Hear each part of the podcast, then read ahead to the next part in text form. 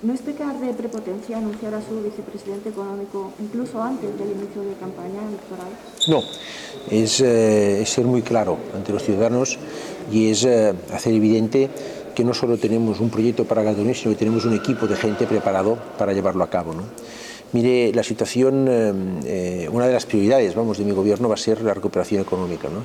y es fundamental eh, tener, dar credibilidad a la ciudadanía en este asunto y por eso yo he querido revelar ya en la persona que va a hacerse cargo de esto en mi futuro gobierno, que es Mauricio Lucero, una persona de una credibilidad y de un rigor en materia económica eh, pues contrastados, ¿no? Eh, y que, en fin, a mí me gusta eh, desde un ideario claramente socialdemócrata y progresista en esos temas ser muy riguroso y tener mucha credibilidad y por eso me he querido acompañar de Mauricio Lucena.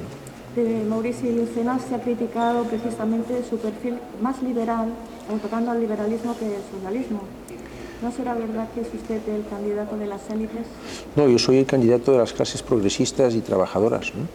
Mire, yo he formado parte del gobierno que ha desplegado el mayor escudo social y que ha movilizado más recursos en la historia reciente de España justamente para garantizar que nadie se quede atrás, que salimos todos juntos.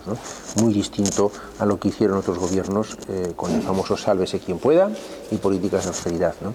Ahora, las políticas socialdemócratas, las políticas sociales, la garantía de que nadie se quede atrás se tiene que hacer desde el rigor. No basta solo tener las ideas claras, no basta solo tener buena voluntad, hay que saber hacerlo. Y para hacerlo con rigor me quiero rodear de gente, pues eso, rigurosa y con credibilidad como Mauricio Lucena.